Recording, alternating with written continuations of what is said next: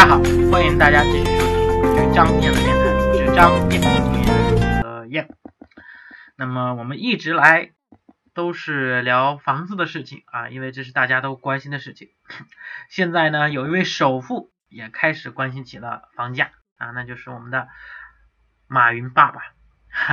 因为他的公司的名字叫阿里巴巴，所以一般我们都称呼为他马云爸爸。不过马云。爸爸的年龄哈也足够称为我们的这个马云爸爸，对吧？那么在上周，阿里巴巴以底价八亿元，哎，征得了南京市的一个河西的一幅面积为十四点零三万平方米的土地，那么将标志着阿里巴巴江苏总部将正式入驻南京。其实呢。在一个月之前，南京市的国土资源局在官网上发布的土地出让公告中就显示了，哎，这个呃 number 哈，就是这个零二零一七年的一个地块啊，为河西南部电子商务以及云计算创意园区地块，这个大家可以上这个公告里边去查一查啊，具体是什么情况。那么仔细看到了这块地的出让条件，竞买人或者实际控制人的控股公司为全球领先的电商平台以及公共服务提供商，那么这就是这个专门为阿里巴巴量身定制的。当一个地方引入高科技公司，那么这个地方的房地产将开启一个全新的模式啊。那么大家都知道啊。在这个阿里巴巴集团开展的一些这个制造计划呀、智慧城市建设呀、金融综合服务啊等等这些工作啊，那么跟这个呃房产是相结合的。今年，嗯，阿里巴巴和京东分别接手了杭州以及北京租赁租房平台搭建的一个技术支持的业务。那么大家会发现，在房地产市场里边的互联网气息越来越浓厚了。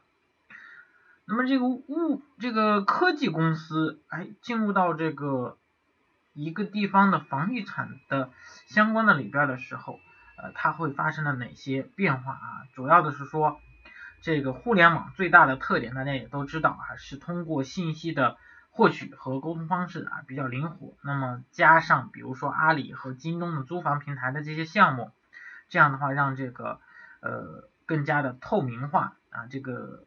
那么在租房过程当中遇到了黑中介啊、虚假房源的这种可能性啊，只是降低了。那么不仅如此呢，啊，也可以去利用大数据的这些技术啊，然后来聚集一些这个需求的信息，啊，同样来提供的这个呃相对好的房源，这是一方面。二是利用科技公司的活力带动地方经济的发展。那么大大家都知道。有企业的地方就有岗位，对吧？有岗位的地方就需要什么人才？那么像阿里这样体量的企业，对吧？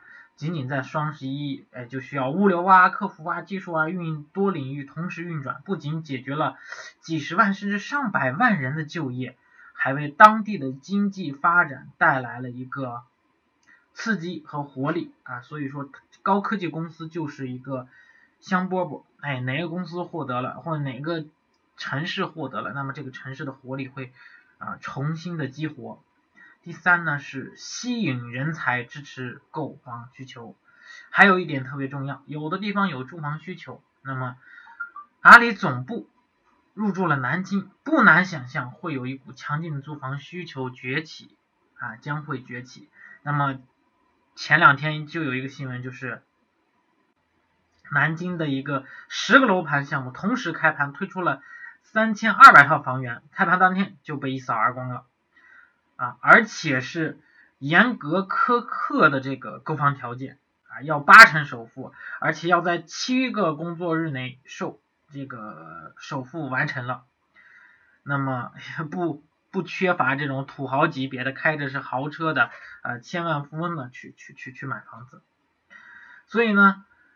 嗯，大家会发现啊，还是我们讲的那个规律，只有产业支撑的，有人口支撑的，那么才能够有稳定的房价，对吧？如果你是投资，那你肯定不能选择那些没有产业支撑的地方啊。当然，还有一点，房子不是炒的，你有住的就够了哈，就不要想着再多了啊，因为房子靠房子暴富的时代已经过去了，真的是过去了啊，嗯，钻石已经没了啊，现在就剩下黄金了啊。当然，这个黄金看你会不会提炼，会不会减了啊，这就是现在的啊，通过我们前几天发现的一些事情。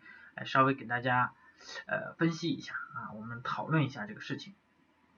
好的，呃，不知道你有没有买有没有买房？那么自己是不是啊也有通过拆迁发财的？不知道自己投投资理财的啊，或者是自己工作到一定程度了啊，自己已经有好几套房了，但是还是不知道怎么进行资产配置的啊。那么咱们有系列的课程啊，欢迎大家微信我啊。好的。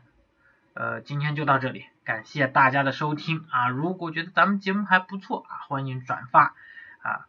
联系方式呢，呃，在其他的节目当当中有啊，大家可以关注。